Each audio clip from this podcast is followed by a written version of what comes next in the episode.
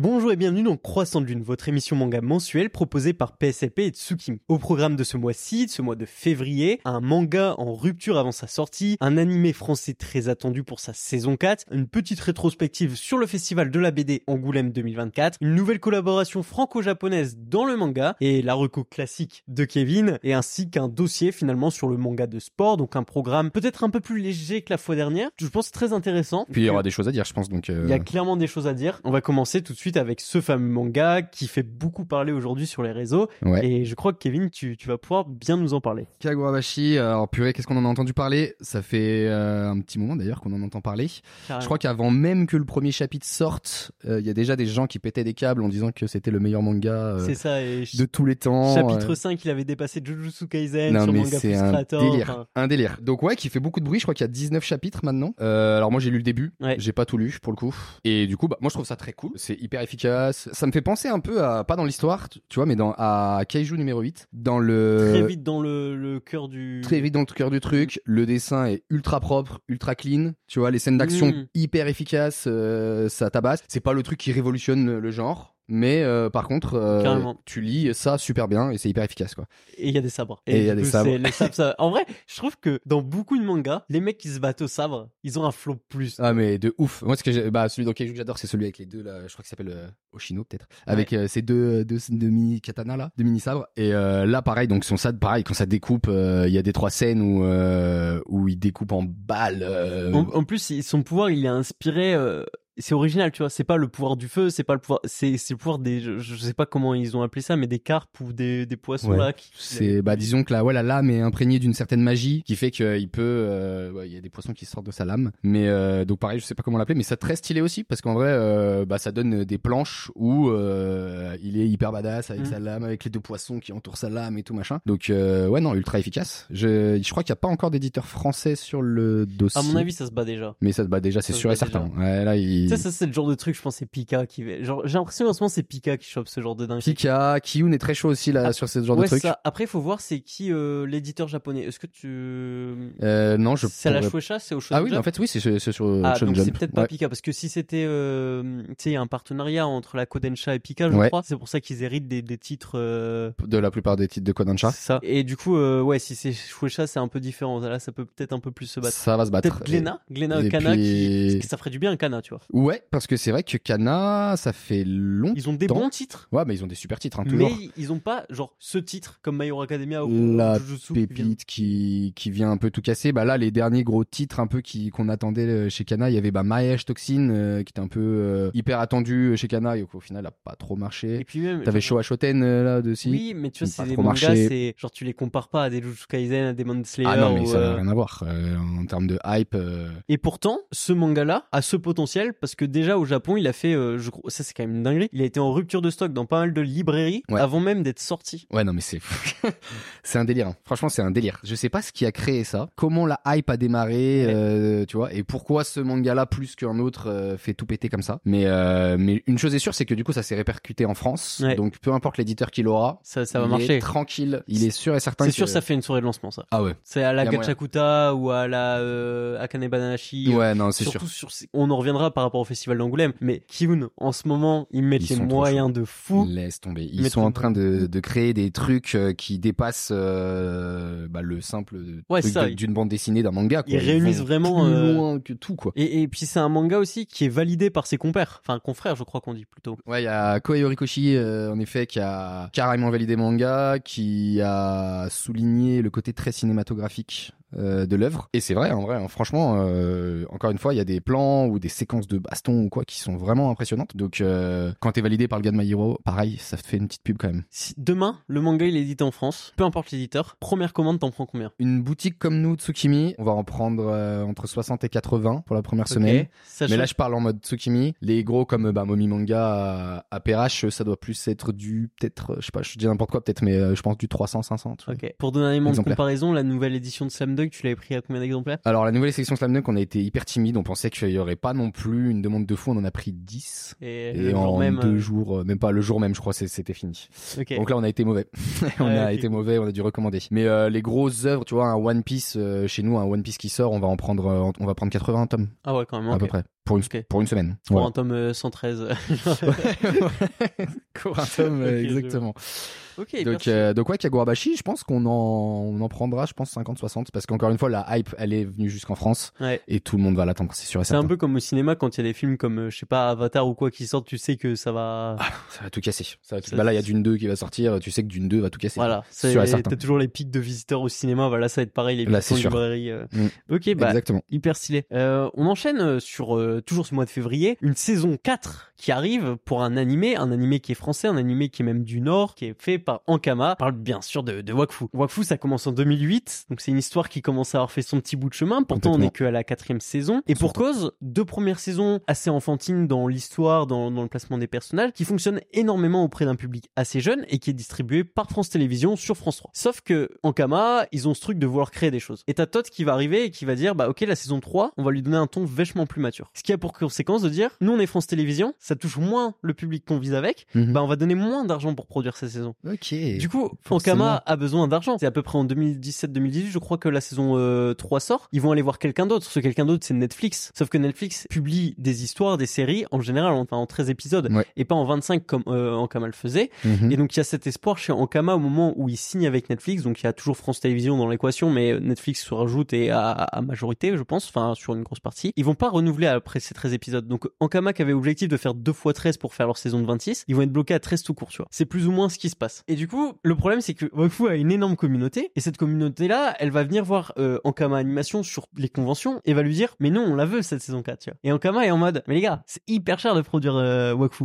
C'est hyper hyper cher. On est à perte en fait." Et là, les fans ils vont dire "Bah faites un crowdfunding", tu vois. Et Tot, sceptique sur l'idée au début, ils font le crowdfunding en expliquant que chaque 100 000 euros qu'ils allaient rapporter, sachant Ouais. que un épisode doit coûter au moins 5 ou 6 fois plus à produire, Ok. Mais chaque 100 000 euros que le crowdfunding va rapporter fera un épisode. Le crowdfunding a ramené presque 2 millions d'euros. Donc non seulement ça finance la saison complète, mais en plus de ça, ça te finance deux épisodes bonus. Un qui est déjà sorti, qui fait... Euh, toi, Kevin, qui, qui connaît pas forcément Wakfu, Non, En ouais, moi, j'ai jamais regardé. ça se passe dans le monde des 12, qui est le l'univers de Ankama, le Cosmos, il y a le monde des 12 dedans. À une époque un peu, c'est comme les ères d'Edo, ères de machin. Ouais. T'as l'ère du Dofus, l'ère du Wakfu, et euh, l'ère euh, avec leur nouveau jeu, je ne sais plus comment il s'appelle, euh, qui est sorti il y a pas longtemps. Enfin bref. Ok. Et donc ça se passe dans l'ère du Wakfu. Et on va suivre euh, Hugo, qui fait partie euh, du peuple des Héliatropes, qui est en fait une treizième espèce. Tu vois, il est pas dans ce monde des 12. Et donc euh, ils font leurs aventures, tout ça. Dans la saison 3, ce qui se passe, c'est qu'il va...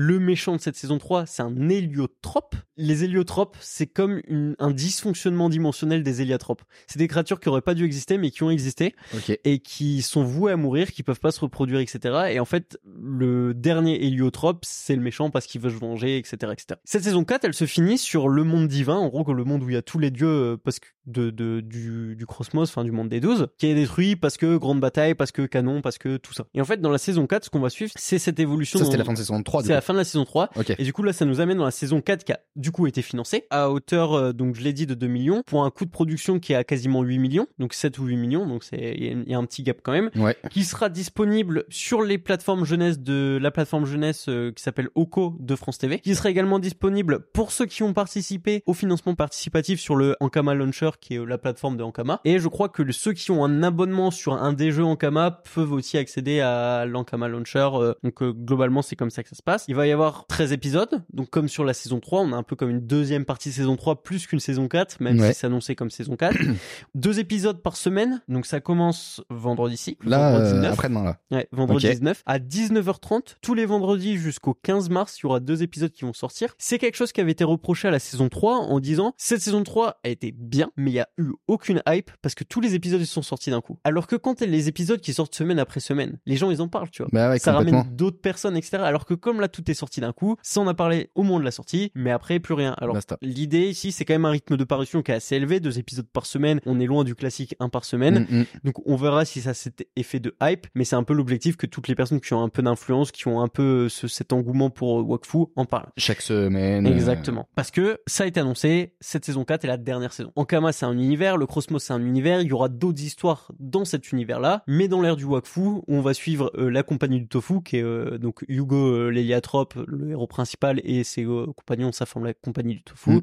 C'est la fin de leur histoire avec cette saison 4. Pour revenir sur cette saison 4, on finit sur une saison 3 qui est, se finit dans l'Inglorium, qui est le monde des dieux dans Wakfu, et on va suivre euh, du coup un combat entre la vie et la mort, entre le Wakfu et euh, le Stasis, je crois que ça se dit comme ça, Stasis, qui est un peu le, la force et le côté obscur, tu vois. Et ça va se donc se passer principalement dans l'Inglorium, et ça va être un combat entre la compagnie du, du tofu, la déesse Eliatrope qu'on a encore jamais vu dans l'histoire, qui va un peu expliquer tout le passé euh, de, de la, parce que Hugo ne connaît pas sa famille, ne connaît pas son peuple ou très peu, et donc cette déesse, elle va aussi avoir ce rôle de donner un contexte à sa venue sur le monde des douze, à donner euh, un contexte sur tout le passé de son peuple, pourquoi son peuple a été mis dans une autre dimension, etc., etc. Il va y avoir Kilby aussi qui va être là. Kilby, c'était le grand méchant de la saison 2, qui est lui aussi un héliatrope, mais qui, à la différence des autres héliatropes, se souvient de ses vies passées. Et du coup, il en souffre terriblement parce que c'est le seul à s'en souvenir. Et ils vont combattre, en fait, Tauros, qui est un peu, lui, le dieu du monde des morts. Globalement, ça va être vraiment ce combat de la vie contre la mort. Et il va avoir euh, toute euh, une armée qui s'appelle les Nécromes, qui viennent du Nécromonde, enfin, etc. Et il va vraiment ce- cette dualité entre la vie et la mort, le, le Wakfu, les Stanis. Moi, ça me met de ouf. Et bah tu vois, moi, j'ai jamais regardé Wakfu, Mm. donc euh, je suis pas du tout dans l'univers et tout machin, mais on sent que t'es passionné et Bah, je peux te dire que ça chauffe parce tu vois, il y a- que y a- en fait, c'est vraiment ce truc de le monde est complexe, il y a des théories qui peuvent être faites, et ça, c'est cool. ouais, non, tu vois, c'est comme, je le mets pas au même niveau que One Piece ou que Seigneur des Anneaux parce que c'est des œuvres qui sont complètement opposées, etc. Oui, puis ouais. Mais c'est assez riche pour pouvoir construire des théories, pour pouvoir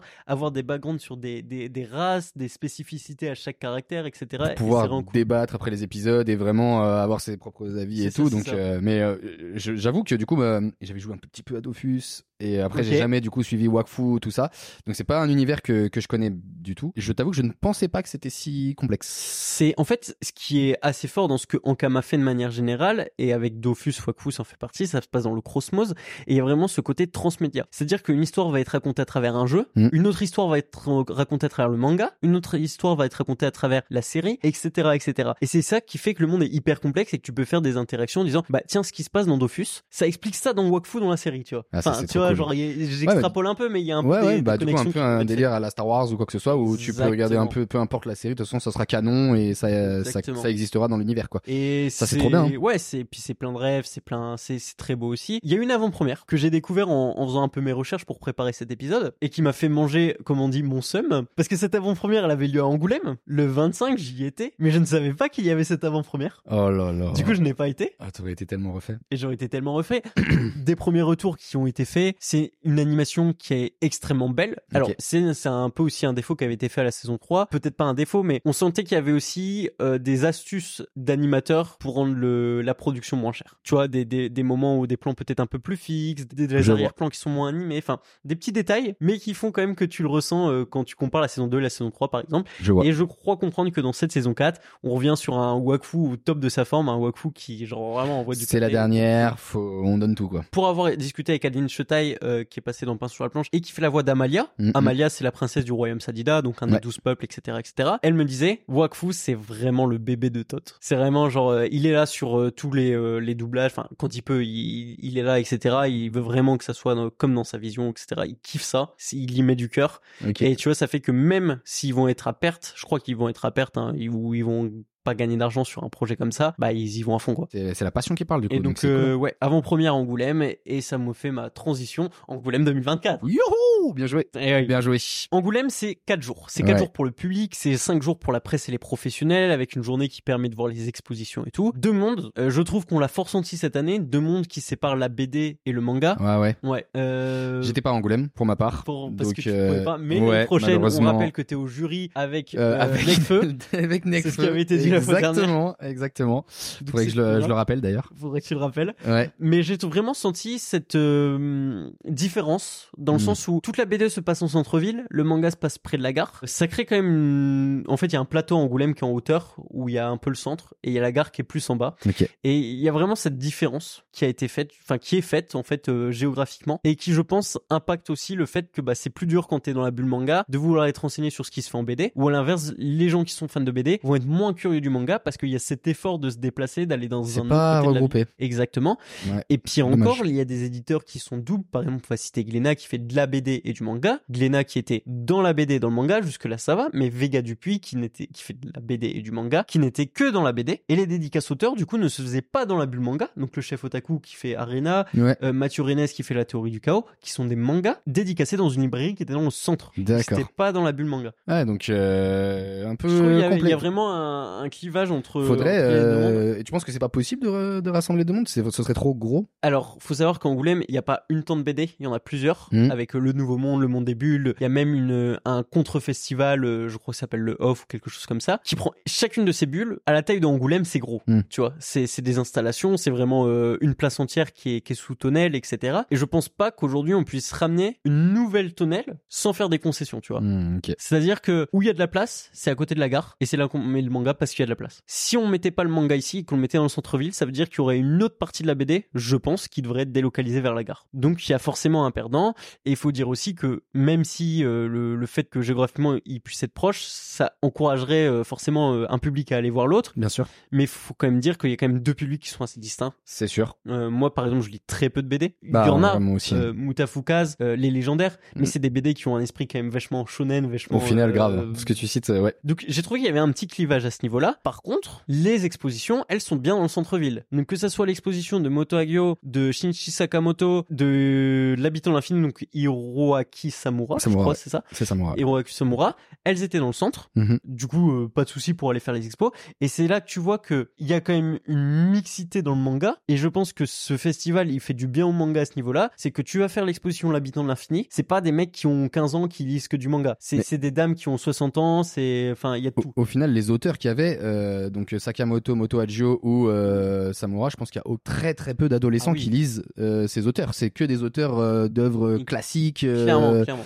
qui sont plus connus, je pense, par un public euh, de trentenaires, je dirais, ou, ou plus- voire plus, plus, ouais, ou voire plus. Et du coup, bah, c'est pour ça qu'aussi ça aurait pu avoir sa place parce que ça Clairement. pourrait intéresser les complètement les lecteurs de, de BD. qui sont, euh, je pense, en, en moyenne un peu plus âgés. Hmm, Je pense. oui, Je ouais. pense, je suis pas sûr, j'ai pas de stats, mais euh, il y a moyen. Je vais rebondir sur ce que t'as dit. Trois auteurs qui sont pas mainstream. Tu vois, on, on- et ça s'est ressenti. L'année dernière, on avait euh, Isayama, on avait euh, Junji Ito. Junji Ito, ouais. Junji Ito qui est quand même de niche, mais qui est dans une niche assez forte et qui Ouais. est du coup le maître de sa niche et qui fait qu'il est très connu. Qui fait qu'il est connu. euh, Mais Isayama, qui ramène, je pense, des gens de l'Espagne, du, de Belgique, de tous les pays frontaliers, voire plus, à la France pour le festival, Mm. bah là, il n'y a pas d'exposition de cette envergure. Il n'y a pas d'invité de cette envergure. Je dis pas que Shinichi Sakamoto a, a pas le, le talent ou quoi que ce soit, mais c'est que Moins sont connu. moins connus en Europe. C'est un fait. Ils, Bah ouais. ils vendent beaucoup moins en, en Europe que, que Isayama. Et ça s'est ressenti dans le festival avec un jeudi que j'ai trouvé extrêmement calme. J'en ai discuté avec euh, Romain Huet qui gère Doshin Edition qui était là, qui avait son stand. Il dit, ah, il va falloir qu'on se rattrape sur les autres jours parce que les, les deux premiers, enfin le, le premier jour, le jeudi, timide. Ou les scolaires, mais les scolaires n'achètent pas forcément, du coup, euh,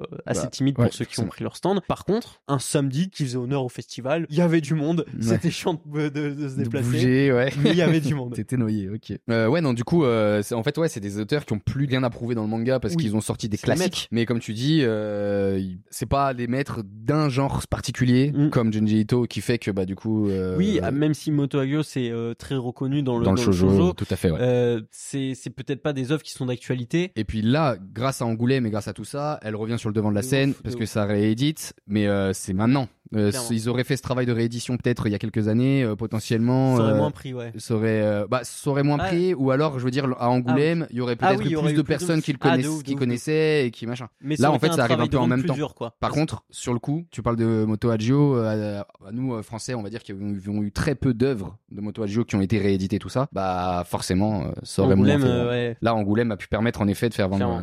Et d'ailleurs, sur Angoulême, donc il y avait cette exposition qui était assez orientée sur son œuvre en général, pas Oui. une œuvre en particulier, mais son œuvre à elle, ouais. avec beaucoup d'explications. Ça a été salué, des belles planches. Ça se voit que ça a été une meuf qui a lancé un truc, tu vois. Sur Et- pas mal de trucs en plus, parce que bah déjà en termes de SF, parce que elle se, elle fait de la SF euh, à une époque euh, dans les années 70 où euh, les femmes ne font pas spécialement de SF, surtout dans le manga quoi. Donc euh, précurseur là-dessus et aussi sur toutes les questions de genre qui n'étaient pas du tout abordées à l'époque, très très peu en tout cas. Enfin, je sais même pas si c'était vraiment vraiment abordé. Et elle, avait des personnages euh, hyper ambigus qui ne choisissaient pas spécialement Clairement. sexualité, qui euh, et ça hyper intéressant euh, surtout. Hyper intéressant. Moi, personnellement, je n'avais rien lu d'elle.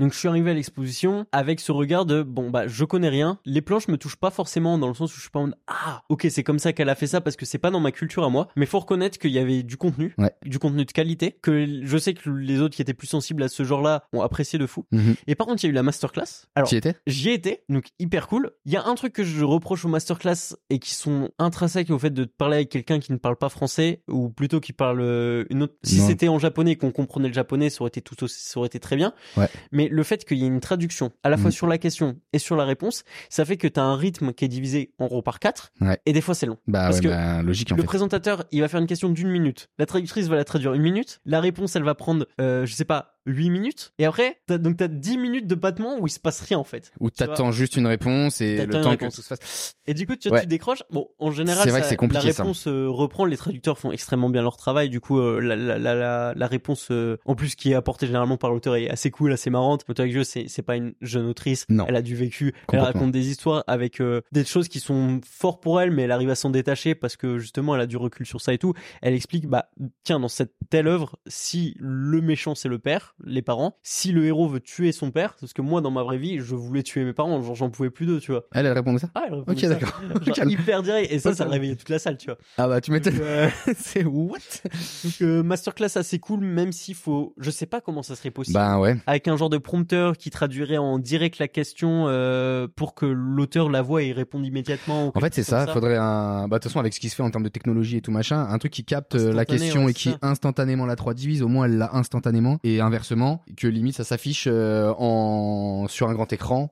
D'autant plus que, de manière générale, pour avoir une interview avec un japonais, il faut qu'elle soit validée par son éditeur. Et du coup, les questions, on les a à l'avance. Elle peut les avoir, enfin, elles peuvent être traduites à l'avance et mettre sur le prompteur à l'avance. Je pense que c'est, ça, ça demande pas grand chose de plus. Parce que là, c'était des questions. Tu penses déjà préparées à l'avance ou c'était un peu en mode euh, bah Je qui a, une, a une question Je et tu lèves la main. les découvrait, mais que toutes ces questions ont été validées en amont par le. Ok. Oui, parce que c'était présenté par un présentateur, par quelqu'un qui était euh, fait pour ça, c'est Ouais. son métier. Il n'y avait pas ce truc euh, de on lève la main pour poser une question. Faut se dire que la masterclass est dans un théâtre. On était peut-être, euh, j'ai pas de chiffre, mais je pense 200, 300, si ce n'est plus. C'est pas possible de faire à main levée. euh, Ah bah non, c'est sûr. difficile. Ouais, complètement. C'était complet?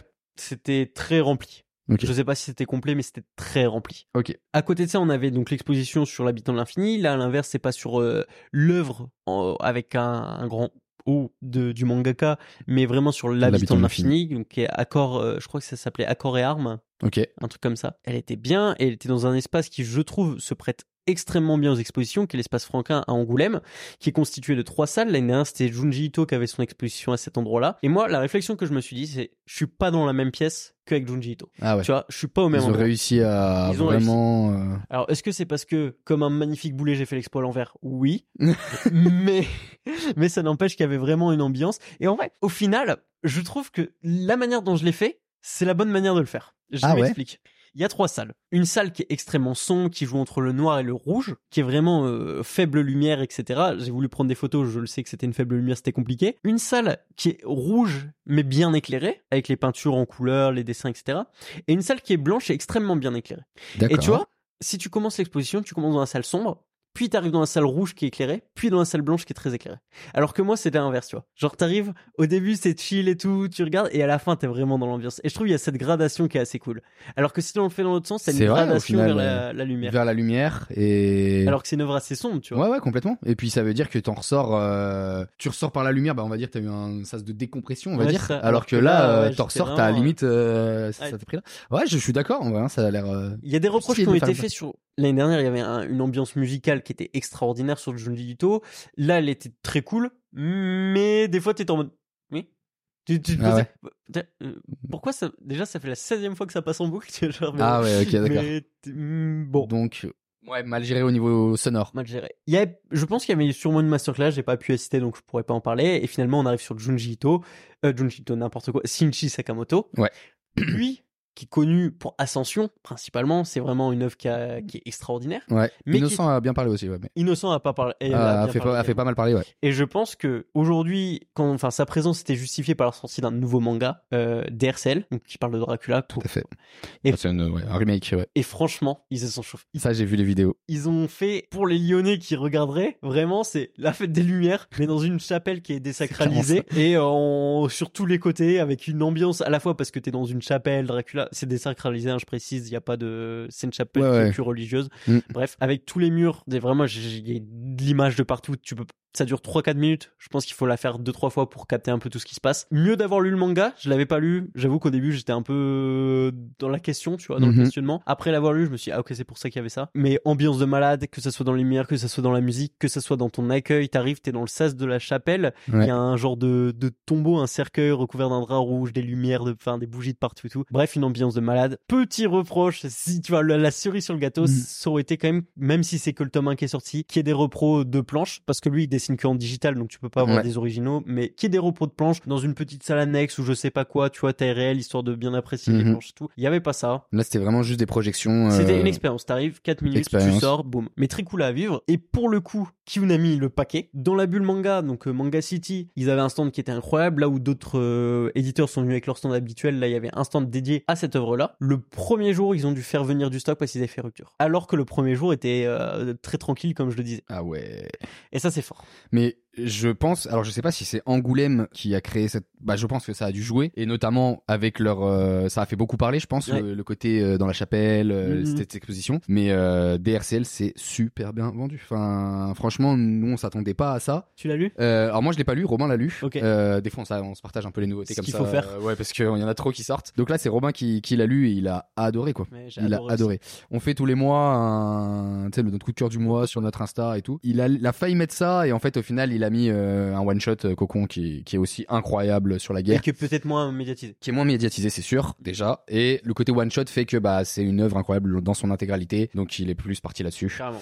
Mais par contre, il a adoré. Les planches de Sakamoto sont folles. Tu te prends des claques à chaque. Euh, ah mais c'est c'est c'est dingue. De, ce niveau de réalisme, c'est dingue. Et petite anecdote euh, par rapport à ça, j'ai également été à la masterclass de Shin Sakamoto. Ok, trop cool. Pour le coup, autant Montoya j'ai j'ai hésité au début. Là, j'avais vraiment été euh, direct Il parce faut, que je ouais. connaissais Ascension Bien et je sûr. voulais savoir. Bon, évidemment, ça parlait que, à ma petite déception, ça parlait que de DRCL. J'aurais aimé à titre personnel qu'il parle aussi d'autres œuvres. Ouais. Parce que tu vois, c'est euh, même si c'est un tome incroyable, c'est moins marqué que ses autres comme c'est nouveau. Mm. Mais après, ça se comprend pour la promotion, pour tout ça. Bref, à un moment donné, même genre de dinguerie que Moto elle a pu euh, lâcher, il dit euh, Vous voyez cette planche Vous voyez ces décors Ils sont magnifiques. Ça, c'est des décors en or. Mes assistants, ils ont passé des jours à faire ces décors. Bah, moi, je suis arrivé, j'ai fait flou.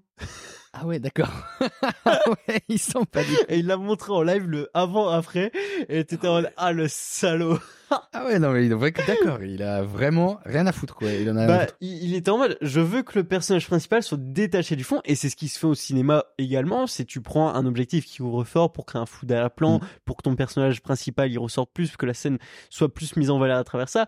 Mais tu te dis, putain, les mecs ils ont passé, je sais pas combien de temps à faire ça, ils ont saigné des doigts à force de dessiner les titrés et tout. 4 jours tu dors pas et Et en même temps, tu te dis que s'il n'y avait pas eu ce travail en amont, il y aurait pas ce flou là, tu vois. ouais. Parce que le, le- même si c'est flou, j'imagine que tu vois quand même la quali derrière. Ouais, ouais, ouais, tu sais que ça a été T'arrives taffé, quand tu même euh, à décerner que le truc est quali de base. Non, mais c'est ça. Et euh, il y avait aussi des questions qui étaient assez intéressantes et qui je trouve euh, sont exemplaires sur euh, le fait de sa son passage du tradi au digi, donc du Mhm. dessin traditionnel au digi. Il y a souvent ce côté où tu perds ton trait quand tu passes au digital parce que t'as des brushes qui sont préfaits, parce que voilà. Et les traits de chaque mangaka viennent peut-être pas de chaque, j'abuse. Mais certains mm, traits peuvent commencer un peu à se confondre. Alors que là, il y a vraiment ce souci de, c'est des mini traits. C'est des vraiment, c'est, Ah bah. c'est de la patience, c'est, Complètement. Et je pense que bah il atteint un niveau euh, de, de, de réalisme fou, toujours plus loin. Et DRCL en est la preuve. Et je pense que le numérique lui permet d'atteindre ça. Mais tu, tu vois une œuvre numérique qui a été dessinée en mode euh, allez, euh, c'est du numérique, ça permet d'aller vite, ça permet de machin. Et l'œuvre qui est surtravaillée même en numérique. Et je pense que lui, ouais, clairement, ah mais c'est un malade. numérique ou pas numérique, il y passe des Il heures. va, il va. Pour moi, Shinichi Sakamoto, DRCL, dans la partie manga d'Angoulême, c'était incroyable. Ouais, c'est vraiment. euh, On parlait de Kiyun euh, en début d'émission, euh, justement en début de vidéo là, pour euh, dire que Kiyun mettait le paquet et qu'il il redéfinissait un peu les codes euh, de ce qui se faisait dans l'édition et dans le manga.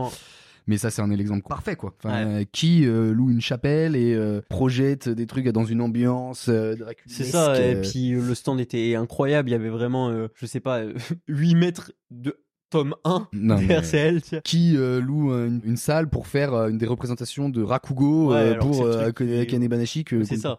Enfin c'est tu sens qu'ils trop, trop fort ouais ouais ils, ils, y vont à fond et ça ça paye. Franchement ça paye parce que on entend toujours parler de, de ce qui s'est passé de trucs enfin là. Ouais en marketing à mon avis ils sont à perte mais terriblement sur bah ouais je mais crois que sur le long terme ça peut ça peut marcher quoi sur le long terme ça peut marcher et mine de rien bah ils font pas ça pour des RCL je suis pas sûr que ça se vend aussi bien. Non. Il y a un, beaucoup d'engouements qui sont euh, liés à ça, je pense. Et tu vois, euh, je prie pour Kiyun qui est des animés sur Akane Banashi, qui est des animés sur DRCL.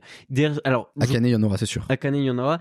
Shinji n'a pas eu le droit d'animer pour l'instant. Il y en a pas sur Ascension, je crois pas. Il y en a pas sur. Euh, il y en a pas sur Innocent non plus. Non. Donc. Pas de ma connaissance. Ou alors vraiment le truc aurait floppé. Et donc ce serait bien qu'il soit. Ouais. Même si c'est ça toucherait un public particulier parce que c'est des œuvres qui sont assez matures, c'est du seinen, il hein, y a pas de doute là-dessus. Mais ça pourrait être assez intéressant. Avec son trait, si tu t'appliques avec une bonne animation et que tu en fais un vrai animé mature, mm. c'est sûr que ça peut trouver son et public. Et pas live action, mais. Et pas ça. non, par Et après, c'est sûr que ça peut trouver son public. Encore une fois, Kim, ils avaient un petit truc qui était rigolo sur leur stand. Ils avaient une mini, tu vois, les machines dans les fêtes foraines où tu mets un coup de poing pour avoir un score? Bah, ils avaient pareil, mais pour mettre une pichenette en référence à My Hero Academia, c'est quand ils mettaient cette pichenette. Et en fonction de ton score, t'avais euh, trois badges de des pins. T'as un découp un peu tranquille, un découp un peu énervé et Dark découp au final. Je te jure, je suis arrivé, j'ai pas mis genre une pichenette comme ça. J'ai élancé mon bras pour mettre la pichenette. J'ai fait 999, je suis reparti avec mon pin. C'est vrai? Dark découp, euh, ah, mode, euh, let's go quoi. Bref, ah ouais, bien ouais. Très fort. Et après, dernier point sur Angoulême. Bon, euh, Louis qui était euh, mentionné, il a pas pu gagner euh, du coup le, prix selon lequel il était mentionné. Mais par contre, je trouve que c'est énorme déjà qu'un manga français y soit. et je trouve qu'il mérite entièrement et que si c'est pas cette année, ça sera une autre année. Complètement. Moto Hagio qui a été elle récompensée pour l'ensemble de son œuvre, donc très cool. Ouais, j'ai vu le fauve. Et dernier truc, Jérôme Sejudo, auteur de Reaper, qui a mm. fait une masterclass, une masterclass dans une autre salle. Donc c'était pas dans le théâtre, c'était vers plus vers Manga City et il a fait salle pleine. et ah, moi je trouve que c'est très cool pour lui parce qu'il mérite. Il mérite carrément. Puis mine rien, il y a enfin il y a du succès hein, il y a de la renommée mm. euh, là il y a euh, Silence tome 2 pareil ça marche très bien euh, enfin franchement c'est des des œuvres françaises qui aujourd'hui mais on en parlait avec avec Johan justement. Ouais j'ai vu que t'as sorti la vidéo très cool d'ailleurs. ouais trop bien. Il est tellement gentil ce mec enfin vraiment bah, ça il transpire de gentillesse. franchement hardcore. Et ça se voit tu vois il c'est sa vie. Mm. enfin genre il est né pour faire ça tu vois il est trop fort là-dessus et il il a galéré pendant quelques années mais maintenant j'espère pour lui que le train est lancé et que ça va le faire. Ça a l'air. Mais tu vois lui euh, Johan a été médiatisé de ouf Kana fait un travail de ouf en relation presse, il est passé sur Combini, Télérama, tout ça. Nous, on a eu des grandes PLV. Exactement. Euh, et du coup, c'est incroyable. Enfin, faudrait que tous les mangas français puissent avoir ce genre de traitement, même si c'est pas facile. Euh, ça serait, ça serait vraiment cool. Bon, bref. On va arriver euh, sur, euh, je te propose, avant, il y a un dernier point Angoulême, mais on l'abordera plus tard parce que c'est un sujet vraiment à part et qui aurait pu se faire dans un autre cadre qu'Angoulême. Avant de ça, on va parler de Rue de Sèvres. Et là, je te laisse le micro. Ok. Donc, Rue de Sèvres se lance dans le manga. Alors, Rue de Sèvres, pour mettre un peu de contexte. Oui, c'est un éditeur de BD de base mm-hmm. qui, qui fait de la bande dessinée mais exclusivement, enfin je pense exclusivement franco-belge, je crois pas qu'il fasse d'autres choses. Qui du coup là se lance dans le manga et qui s'allie Renard Doré. Mm. Le Renard Doré, c'est une librairie à la base sur Paris qui a vraiment beaucoup fait parler d'elle euh, du fait de son ambiance, du fait de ce qu'il proposait euh, notamment sur Instagram, parce que euh, la librairie Renard Doré est réputée dans la France entière alors qu'elle est sur Paris, je pense. Et qui accueille énormément d'auteurs en dédicace aussi dans le manga français. Qui accueille énormément d'auteurs en dédicace, qui ont fait plein d'événements hyper originaux, pareil dans une librairie, c'était assez rare de bah, voir ce genre il me semble que c'est le Renard Doré à Paris qui a accueilli les auteurs de de Shoten Oui. Non, c'est si. Si si, c'est ça. Euh, je crois que Obata et Obata et j'ai plus l'auteur, mais. Euh, je crois qu'ils sont allés au Renard Doré et euh, et même là je les ai pas, mais pareil, ils ont ils ont accueilli des très très gros auteurs. Ils ont accueilli des très gros auteurs. The place to be. Bah un, peu. Hein. Franchement, on va pas se mentir. Nous, ça a été un peu aussi une inspiration en fait, le, le, gars qui a créé ça, du coup, que je connais pas personnellement, mhm. qui s'appelle Michael euh, Brun Arnaud, je crois. Au tout début, quand on se dit qu'on va faire ça avec mon frère, euh, qu'on va essayer de lancer une librairie euh, manga et tout, c'est un peu le gars qui te montre que ça peut être faisable, tu vois. Mm. C'est un peu un gars qui j'ai l'impression qu'il sort de nulle part, qui avait un projet, de, qui faisait aussi autre chose, je crois, dans la vie, de, de lancer une librairie manga mm. dans son style, dans l'univers qu'il a en tête et tout. Et il l'a lancé et il l'a fait et ça a cartonné, quoi. Enfin, c'est vraiment un exemple de, de réussite et de et de côté, bah tout est possible quand tu tu as des projets et tout ça. Et nous, ça a été une grande inspiration, quoi, de se dire, euh, bah, si lui il l'a fait, euh, c'est possible, quoi. On peut le faire. Et euh, puis même, encore une fois, le, le taf aussi mine de rien qu'il fait sur Insta, il y a beaucoup de monde qui le suivent sur Insta sans connaître forcément la librairie parce que les photos sont magnifiques, il y a une, il y a une ambiance, il y a quelque chose. Et du coup, euh, Rue de Sèvres s'associe du coup au, au Renard Doré pour Créer une collection. créer une collection qui s'appelle la collection Le Renard Doré, Collection manga, du coup? collection manga qui commence avec des titres jeunesse. Ils ont annoncé trois titres dont j'ai plus les malheureusement j'ai plus les titres. Je sais qu'il y a un des ouvrages de l'auteur de hum, La Cité Saturne. D'accord. Pareil, j'ai oublié son nom, mais euh, l'auteur de La Cité Saturne qui en France avait donc La Cité Saturne, et je crois qu'il a un one shot aussi qui est édité en France, mais c'est tout. Donc là il y a une, une, do- une autre œuvre qui va être éditée de, de ce gars-là euh, chez Le Renard Doré, et après c'est des œuvres un peu plus jeunesse, je crois. Mais pareil, j'ai pas les titres. Mais en tout cas c'est fou quoi. Ça montre encore une fois que de Mm. base il crée une librairie. Lui après il est sorti un peu de la librairie, il, il écrit aussi un roman. Il en est à son troisième tome euh, qui je crois marche très bien aussi. Maintenant il a aussi de l'édition. Enfin Et il est toujours euh, dans l'activité de la librairie alors moins. Maintenant, je crois que euh, il a légué la librairie à quelqu'un d'autre. Il doit toujours peut-être avoir des parts, j'en sais rien. Mais euh, il doit toujours suivre ça de loin, de toute façon, parce que c'est quand même son bébé. Mm. Et euh, Ça veut dire qu'à tout moment, dans trois ans, non seulement il y a deux, dans trois ans, on pourra se dire, il y a deux ans, t'étais président à Angoulême avec Nekfeu, clairement, et cette année, tu sors un manga, enfin, tu vois, c'est ouf. je sors un manga carrément. Je pense en collaboration avec un euh, Oui. Sakamoto ou quelque chose Oui, comme oui. ça. Je pense parce que ce serait extrêmement quali. Mais euh, mais ouais, non, carrément. En fait, encore une fois, ça montre que bah tu peux faire quelque chose de base euh, et partir sur plein d'autres projets derrière qui sont tout aussi intéressants. Une que fois que le la fondation. En fait, c'est exactement ça. Et euh, le milieu de l'édition, c'est hyper intéressant. Mm. Donc, euh, c'est trop bien. Franchement, c'est trop bien. Et euh, je suis sûr et certain que ça va marcher. Parce que Mm. euh, il y a beaucoup de monde qui, euh, juste estampillé Renard Doré, vont se dire Ah, Renard Doré, euh, let's go, quoi. Et puis au-delà de ça, ça montre aussi que il y a, alors je vais avoir des chiffres hyper flous, du coup c'est hyper chiant. Mais tu prends début des années 2000, t'as quoi? T'as 6 éditeurs de manga, j'en sais rien. Ouais, ouais. Peut-être 10 à tout casser ou 15 si on pousse au maximum. Aujourd'hui, je pense qu'on a plus de 40, tu vois. Ah, aujourd'hui, c'est c'est un truc de fou. Et ça fait un de plus. Je saurais pas te dire non plus le chiffre exact, mais euh, mais c'est un truc de fou. Il y en a, il y a tellement d'éditeurs de manga. euh, maintenant, il y a tellement des éditeurs qui se spécialisent dans différents styles de manga. Par exemple, ceux qui éditent The Lion in the Manga Library, Komoji, ils sont de Lyon en plus. Oui. Eux, ils sont sur des mangas taïwanais, par exemple. Pas que. Pas Là, que. du coup, ils ont réussi à avoir d'ailleurs, euh, enfin, ça aussi trop chaud. Euh, L'éditeur Komoji, donc, qui a sorti donc The Lion in Manga Library, manga taïwanais, c'était leur premier manga. Là, ils ont réussi à obtenir la licence pour sortir la cultivation euh, démoniaque. ah, j'ai oublié le nom, mais ce qui est une giga œuvre chinoise qui sort en webtoon, du coup, dans son, dans leur Ouais. maison d'édition. C'est trop cool pour eux parce que franchement, Ils charbonnent, hein. hyper jeunes. Euh, ils ont ouvert leur petite euh, maison d'édition il y a très peu de temps. Et là, ils cartonnent, quoi. Du coup, ça veut dire euh, ils vont cartonner, en tout cas, avec... Et, euh, et ça me fait penser à Angoulême. euh, je partais pour tourner une vidéo qui sort pas tout de suite et je peux pas trop en parler parce que c'est pas pour moi. Mais bref, je partais pour tourner une vidéo. Et du coup, j'étais un peu, un peu pressé. Et là, on m'arrête. Une personne du, du, pan- du, il y avait un, dans Manga City, un panthéon taïwanais avec euh, tout plein d'auteurs taïwanais. Et là, on m'arrête et une dame, elle me fait, euh, bonjour. Enfin, tu vois, en mode euh, coucou, bonjour. Ok. Et moi, moi, je bug, genre, euh, tu sais, je comprends pas ce qui se passe. Et, et je comprends pas. Et là, elle me montre son badge.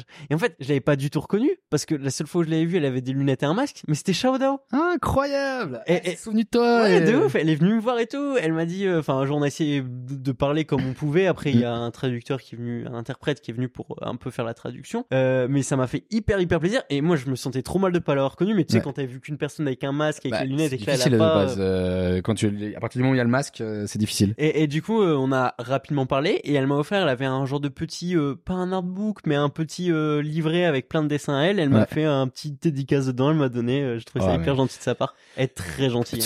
C'est hallucinant, ça doit être une des personnes les plus gentilles euh, sur cette planète. Enfin, en tout cas, euh, nous, on- quand on l'a reçue, elle était venue avant, euh, avant sa dédicace, elle était venue euh, passer Ah, nous dire je bonjour. Ouais, ouais, ouais, c'est ça, passer nous dire bonjour et tout machin. Quand on l'a reçue, enfin, tellement, euh, ah ouais, non, elle est, c'est une crème. On reprend sur euh, le côté édition. À Angoulême, je me suis retrouvé à la conférence de presse de Vega Dupuis, Mhm. qui est organisée dans l'hôtel Mercure à Angoulême, très bel hôtel. Moi, j'étais en mode, tiens, un petit déjeuner gratuit, c'est quoi? Enfin, tu prends. Qui dit non à un Je suis pas très habitué à ce genre d'événement, mais Ouais. c'était très très bien organisé. Ça se voyait que c'était pas une conférence de presse pour dire bonjour, ça va, tu vois. Qu'il y avait un truc intéressant qui allait se tramer. euh, On arrive, on s'installe dans la salle, euh, cinq bonhommes s'assoient derrière une table devant le diapo, enfin tu vois, un interprète au milieu. Deux japonais à droite, enfin ma droite, enfin à la droite du, de l'interprète, deux, deux français à la gauche ou francophone du moins à la gauche de l'interprète. Et là, ça commence à se présenter. Et là, je suis en mode, ok, ça parle. Le premier il dit, bon bah euh, moi c'est Stéphane, euh, je sais pas comment se prend son son nom, mais Stéphane, on va juste l'appeler Stéphane, tiens. Ah bon, mais Stéphane. Euh, directeur éditorial de Dupuis. Dans là, ah ok. Donc déjà, tu vois le mec, il connaît un peu toute la sphère. Dupuis, c'est Spirou, c'est tout ça. hein. ah mais c'est un des Enfin, plus gros éditeurs de BD. Le deuxième qui se présente, il fait bonjour, moi c'est Julien Papelier, c'est le directeur général de Média Participation. Média Participation qui C'est englobe. Ah ouais. Vega Dupuis, Ouais. Dargo Lombard, Ouais. Ankama, enfin bref, euh, laisse tomber. Il a, il détient le monde. Il détient le monde de. ouais, clairement de la BD ils ont en des tout cas. parcs d'attractions, ils ont tout. Ouais, ouais, ouais. euh, bref. Bah de toute façon, bah c'est, oui, c'est Mediapart du coup. Façon, ouais, c'est. Ouais, c'est ça. Donc euh, t'es en mode d'accord, bonjour monsieur. Après donc euh, l'interprète euh, qui est hyper gentil parce qu'avant il est venu nous parler un peu de comment ça allait se passer et tout. Avant que ça, ça commence, il est venu individuellement nous voir dans la salle pour hyper gentil. Enfin bref dinguerie. Ensuite il y a un japonais, je, je me rappelle plus de son nom et je, je l'ai pas pris en note du coup je pouvais je peux pas le ressortir, qui était à Kadokawa, Kadokawa, qui Kadokawa. est une énorme maison d'édition au Japon. Bah qui est même plus une maison d'édition maintenant, parce qu'à la base c'était une maison d'édition et maintenant il. C'est un Plein groupe, de choses, c'est un groupe, euh, donc dans l'édition, ils ont des tonnes de magazines, des tonnes de mangas et autres, des romans, des, enfin bref, ils ont tout. Ils ont un studio d'animation, évidemment, un Mhm. studio de jeux vidéo, mais ça s'arrête pas là. Ils ont aussi des écoles. Enfin, ils ont tout, tu vois. Mediapart, je crois, c'était, euh, ils ont donné un peu plus de 1500, entre 1000 et 1500 employés, je crois. J'ai ça en tête. Euh, qui- Enfin bref, ils ont entre 1000 et 1500 employés, ce qui est déjà très costaud. Kadokawa est arrivé, on a 9000 employés. Ok. Juste au. Japon, tu vois. Ah ouais, enfin, que- enfin, bref.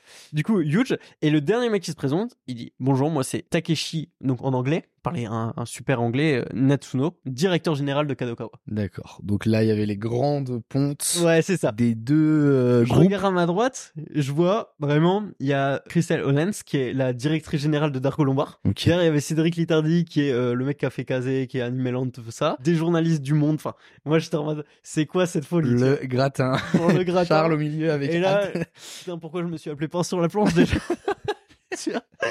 je vois carrément. J'étais en mode, il y a un mec qui est venu me voir, je lui ai dit, mais c'est moi qui ai ramené les croissants, tu vois. C'est pas. Il y a pas hein.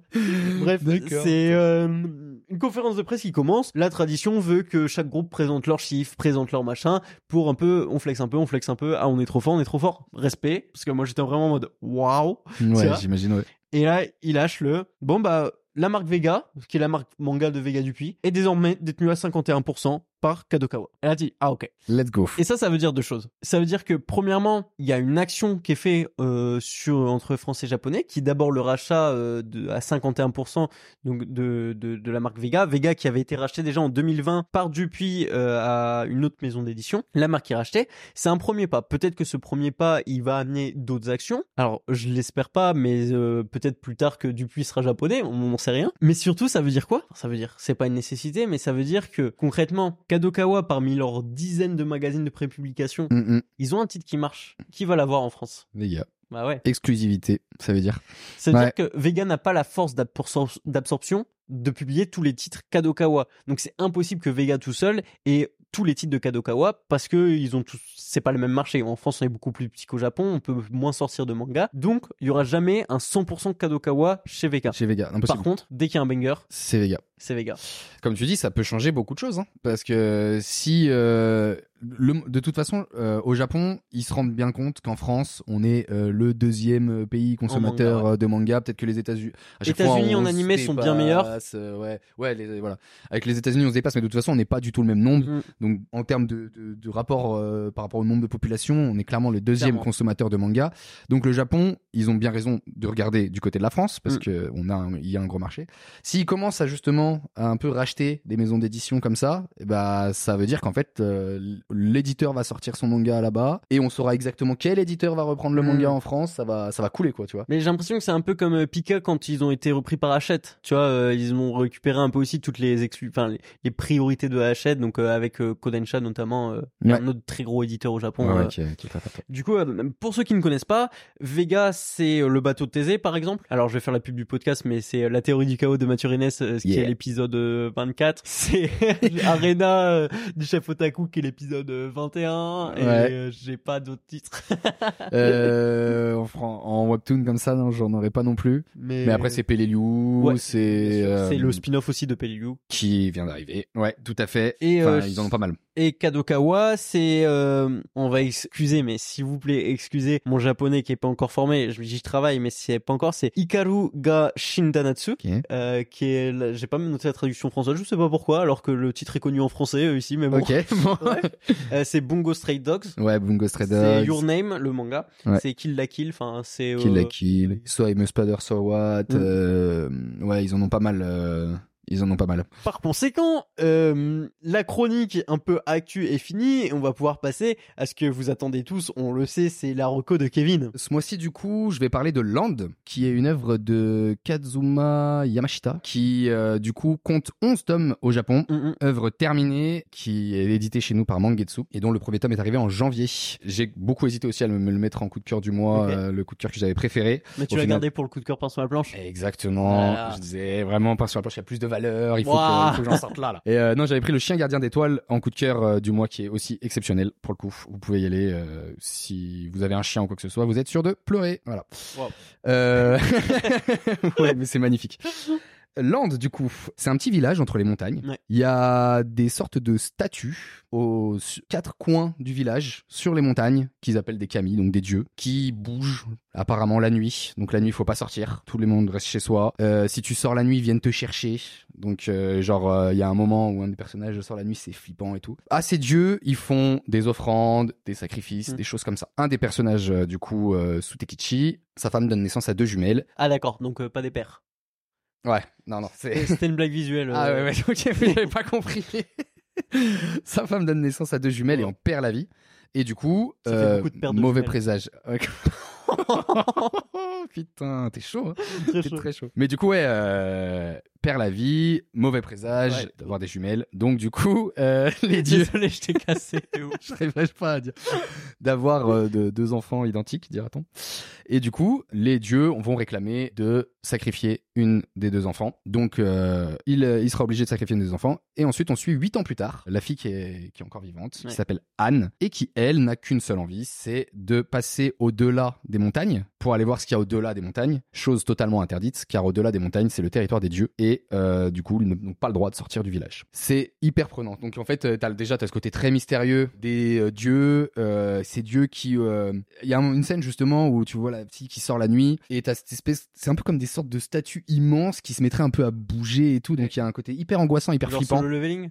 Euh, ouais, peut-être un peu genre solo leveling ou genre un truc que j'avais vu il y a longtemps, euh, euh, un vieux film de Jason et les Argonautes, ça s'appelait Jason et les Argonautes, je crois. Mais pareil où t'avais des, des statues un peu qui bougeaient comme ça et tout, et ça fait, enfin ça m'avait fait hyper peur. Donc je sais pas si ça m'a rappelé ça, mais en tout cas ça m'a créé des petites sensations d'angoisse. Ok. Et c'est hyper intriguant parce qu'en fait t'as envie de savoir ce qu'il y a de l'autre côté, tout ce côté un peu euh, Japon à l'ancienne. euh, Ouais, c'est très dans la culture, c'est très euh, comment on appelle ça dans le folklore. au euh, folklore, ouais, complètement. hein, les, euh, les rites, euh, les coutumes, euh, tout ça. Dans un village très, on va dire, euh, paysan, on va dire. Donc, Mm, euh, rural. Rural, exactement. Donc, l'ambiance et tout est là. Et voilà, je pas trop envie d'en parler plus parce que euh, il y a des révélations dans le tome 1, notamment la fin du tome 1 qui te donne envie de jeter le livre euh, pour avoir le 2 quoi. Enfin vraiment c'est Ah ouais? ah ouais non, c'est la, la fin du 1 est incroyable. Ok. C'est Je vais, que- je vais en- quand on va finir cette émission, je vais aller en bas, je vais ouvrir la dernière page, je vais faire waouh. tu vas te spoiler fort mais tu vas ça va te donner envie de lire. C'est sûr que ça va te donner envie de lire. Ok.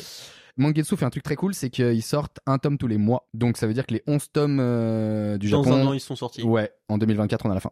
Trop bien. Et ça c'est super. Ça parle de folklore japonais, Mm. mais si on veut parler de folklore français, il y a Silence, tome 2 qui est sorti, Tout de Johan fait. Vornier. On vous invite à le prendre, il est super. Foncez. Et c'était la fin de la pub de Johan Vornier. Une fête qui avait été ouverte il y a un petit moment. Mais ouais, euh, donc du coup, Land. Ce sera la reco de ce mois-ci. euh, et en tout cas, ça présage. Enfin, c'est un tome vraiment de quand même d'introduction. Hein. Mm. Euh, il prend son temps. Il y a peut-être un peu des lenteurs quand même dans ce tome 1, parce que c'est quand même un beau petit pavé. Mais euh, mais je sens que ça va être euh, très puissant. Kevin? Oui. Je vais te dire un truc, tu vas me dire What? Déjà? Ça fait déjà 1h04 qu'on tourne. 1h04 Ouais. What? Déjà? Exactement. Du coup, ce que je te propose, c'est qu'au lieu de faire un, tout un truc sur euh, des discussions sur le manga de sport et tout, Mm. on va se contenter du petit jeu que je t'ai préparé. Envoie. C'est un petit jeu qui va nous permettre de définir un peu tes préférences dans les mangas de sport. Alors, faut savoir que les mangas de sport, pour ceux qui n'en lisent pas, il y a un schéma narratif Ouais. qui ne se répète pas sur tous, mais il y en a certains qui le reprennent fort, qui est, on arrive, on suit un personnage qui est nul en sport, qui devient fort en sport, ils ont le tournoi de printemps avec Mm. les derniers des terminales, mais ils n'arrivent pas au tournoi du printemps, par contre, il y a le tournoi de l'hiver, Et et entre temps, ils se sont améliorés grâce à un entraînement de deux semaines hyper intensif qui font qu'ils vont gagner. Globalement, je vous ai résumé. IQ 21, Kuroko no Basket, IQ, enfin bref. Ouais, ouais, laisse tomber. J'abuse. Mais après, Mais recette qui marche. C'est ça. marche. on n'invente rien. One Non. Piece, c'est l'histoire d'un pirate qui cherche un trésor. Bref. Tant que c'est fait différemment avec des personnages différents, avec euh, des moves différents. Ouais, des mouvements, passe. les caractères des personnages, leur background, etc., les enjeux qui peuvent être derrière et tout ce qui s'ensuit. Et pour définir un peu ta préférence dans ce schéma narratif-là, je vais te proposer non pas une, non pas deux, non pas trois, je vais aller jusque 35 comme ça, non pas quatre, non pas cinq, mais euh, à peu près une euh, trentaine d'œuvres, peut-être un peu moins, je sais pas, je crois qu'il y en a 30 à peu près, Ok. euh, qui ne suivent pas tous ce schéma narratif, mais qui parlent de plus ou moins loin de sport. Et à chaque fois, je vais te demander, est-ce que tu préfères cette œuvre-là ou cette œuvre-là? L'œuvre que tu choisiras restera et on la comparera à une autre, ainsi de suite. J'espère que t'as pas mis Slam Dunk dedans, parce que si tu mets Euh. Slam Dunk dès le début. Ok, t'as spoil. Le dernier, c'était Slam Dunk, mais du coup, on va pas le mettre dedans. Ah, ok. Parce que voilà, euh, on sait que Kevin est un fan de Slam Dunk. On en a parlé en début Si tu d'émission. aurais commencé par ça, le jour était très nul. Exactement. C'est la réflexion qu'on s'est, donc avec Louis qui met Ok. sur le podcast. On s'est posé la question de comment est-ce qu'on faisait ça. Et il a dit surtout, mais pas Slam Dunk, parce que Ouais. si tu mets Slam Dunk, il y a C'est aucun sûr intérêt. que ça aurait été nul. ben, le, le A, du coup. Toujours le A. Toujours le Euh, A. Quoi qu'il en soit, on est Après, parti. j'aurais peut-être pas tout lu, mais euh, vas-y. T'auras sûrement pas tout lu. hein. Il y a même sûrement des noms que je vais écorcher et je m'en excuse. Il y a des noms dont je ne connais ni le manga ni l'anime et c'est pareil, je pourrais pas t'en dire plus. On va commencer avec un classico classique, Capitaine Tsubasa ou Kurokono Basket. Hmm, Captain Tsubasa. Ok. Capitaine Tsubasa ou Ace of Diamond? Captain Tsubasa. Capitaine Tsubasa ou All Out? Euh, Captain Tsubasa. Capitaine Tsubasa ou IQ. IQ. IQ ou Run with the Wind? IQ. IQ ou Hippo? Hippo. Hippo ou Blue Lock? Hippo. Hippo ou iShield 21. iShield. iShield 21 ou Inazuma Eleven? iShield. iShield ou Prince of Tennis? iShield. iShield ou Aowashi. iShield. iShield ou Full Drum? iShield, hein. iShield ou Capeta. iShield. iShield ou Ascension? iShield, c'est pareil, c'est un manga de cœur, donc euh, c'est tellement différent, mais Ok, ok. je vais dire iShield, hein, mais Ascension Ok. quand même, Ascension. iShield ou MMA Mixed Martial Artist? Artist. iShield, hein. iShield ou Real. Real. Ah, Real. Takeniko Inoue. euh, Takeo Inoue. Et puis, alors vraiment pareil, encore différent, mais euh, ça touche en plein cœur. Euh, Real. Real ou Blue Box? Real. Real ou Ashita Nojo? Ah, Shitanojo, c'était incroyable aussi. hein. Je vais dire Real quand même pour euh, Takiko Inoue, pour tout ça. Pour, euh, ça représente plus pour, on va dire, dans ma vie, mais Ashitanojo euh, est dans le classique. Incroyable. Real ou Ansel Sakamichi? Real. T'es sûr? Ah, certain. Real ou Ping Pong. Et ben, c'est quoi, je vais dire ping-pong parce que euh, c'était exceptionnel. Euh, Je te jure, vraiment. que, genre, quand j'ai vu le truc, je me suis dit, c'est un troll ce manga. On pourrait croire que c'est un troll. Les matchs de ping-pong sont endiablés comme jamais. Bon, je Et t'en parlerai après. Ping Pong ou Deep Three? Ping-pong. Ping Pong ou Major? Ping-pong. Ping Pong ou Initial D? Ping-pong. Ping Pong ou Black Box? Incroyable Black Box, mais ping-pong. Ping Pong ou Tie Break? Ping-pong. Ping Pong ou Le Sommet des Dieux? Ping-pong. Ping Pong ou Slam Dunk? Oh, slam dunk! Ding, ding, ding, ding, Yeah. Ça, c'était un golden T'as, il y aurait eu buzzer, le real slam dunk, euh, ça aurait été... euh, Non, vraiment ping-pong. Tayo Matsumoto, qui est Mm. un auteur hyper particulier, avec un dessin hyper particulier et des manières de raconter les histoires qui ressemblent à aucune autre manière de raconter des histoires. Et euh, vraiment euh, incroyable. Est-ce qu'on a le schéma narratif habituel ou on change? Ça reprend un peu des schémas narratifs naturels. Il va y avoir une défaite, il va y avoir un moment. Mais en fait, les personnages sont tellement intéressants. Tu suis deux potes d'enfance. Ouais. Un qui est hyper extraverti, qui a une sorte de talent inné, mais qui est hyper flemmard, comme ça, mais qui est un peu fou. Et en, en fait, Tayo Matsumoto dépeint toujours des, des enfants qui jouent aux adultes un petit peu et qui ont des, vraiment des côtés très enfantins dans leur manière d'être aussi et tout. Et donc, euh, donc t'as lui et t'as, donc qui, c'est- qui est surnommé Peko dans le manga, et t'as son euh, pote qui lui est très froid, qu'on surnomme le robot, qui a aussi un talent, mais euh, il de applique. l'acharnement. Ouais, c'est ça, de l'acharnement et il applique un peu des Des schémas. des schémas de, de trucs Mm. hyper robotiques, donc en fait il se trompe jamais. Ouais, je, bah, euh, je pense que je vais le lire parce que, attention, story time, histoire personnelle, je raconte ma vie dans ces deux dernières minutes de podcast. Ouais, ça va être j'ai les deux fait minutes les plus 10 ans de tennis de table. podcast. Wow. J'étais à un stade où, genre, euh, j'ai jamais été hyper chaud. Ouais. J'aurais jamais pu faire une quelconque carrière internationale, même nationale dans le ping-pong. Ouais. Loin de ça, même régional, ça, ça, ça, ça battait de l'aile. Mais bref, j'étais quand même à certains étés à avoir des stages où tu jouais 30 heures du lundi au vendredi, donc 6 heures par jour, plus les week-ends, les tournois. Ouais. Donc ça s'envoyait. Et je me rappelle qu'il y avait un petit, il y avait deux petits de 8 ans. Moi, je devais avoir 15 ans. Et il y en a un, il était sacrément fort. Il était, mais genre, vraiment, vraiment fort. Ok. Et j'ai été voir l'entraîneur qui était, lui, c'est très fort, qui devait pas faire partie du top 100 France. Et je lui ai dit, putain, Nathan, c'est sûr, plus tard, il est genre dans les meilleurs côtés français. Et il m'a dit, bah tu vois, je sais pas, c'est pas ceux qui ont le talent qui réussissent. Hmm. Et j'étais en mode, ah ouais. Ah Et à l'inverse, il m'a cité l'autre qui était vraiment beaucoup plus euh, Assidu et, euh, et euh, travail acharné et tout Alors que Nathan, pour donner un idée, avait 8 ans, moi j'avais 15 ans, je jouais déjà beaucoup au tennis de table, je peinais à le battre. ça. Donc, euh, le- un truc, un Parce talent que quoi. tu sais, il y a pas le inné. truc du gabarit au ping-pong, c'est pas Non, parce bah que t'es, voilà. Complètement. Mais techniquement, il était extrêmement fort. Mais Bah, le ping-pong, tu vas adorer. mais Ah, mais tu oui, vas voilà. adorer. C'est, je pense que, Tu, alors il y a un style graphique à rentrer dedans parce que c'est quand même très particulier Taio Matsumoto. Mais si le style graphique ne t'empêche pas, il y a des scènes vertigineuses. T'as, des matchs. Tu, moi qui de base ne fais pas forcément de ping-pong, t'es ah, cramponné à ton livre. euh, ah, Ah, mais vraiment je- prenant. Et est-ce qu'à la fin, tu te sers du livre comme raquette? Tu pourrais parce que c'est des, sac- bah, après c'est des sacrés pavés. Hein, donc tu pourrais même jouer au tennis avec hein, concrètement. Ok, bah, bien. Mais ouais, trop bien. Donc, euh, ça sera le conseil de cette fin d'émission, jouer au tennis de table avec des livres, ça marche très bien. Et on vous dit au mois prochain pour un nouvel épisode Carrément. de Croissant de Lune. À la prochaine.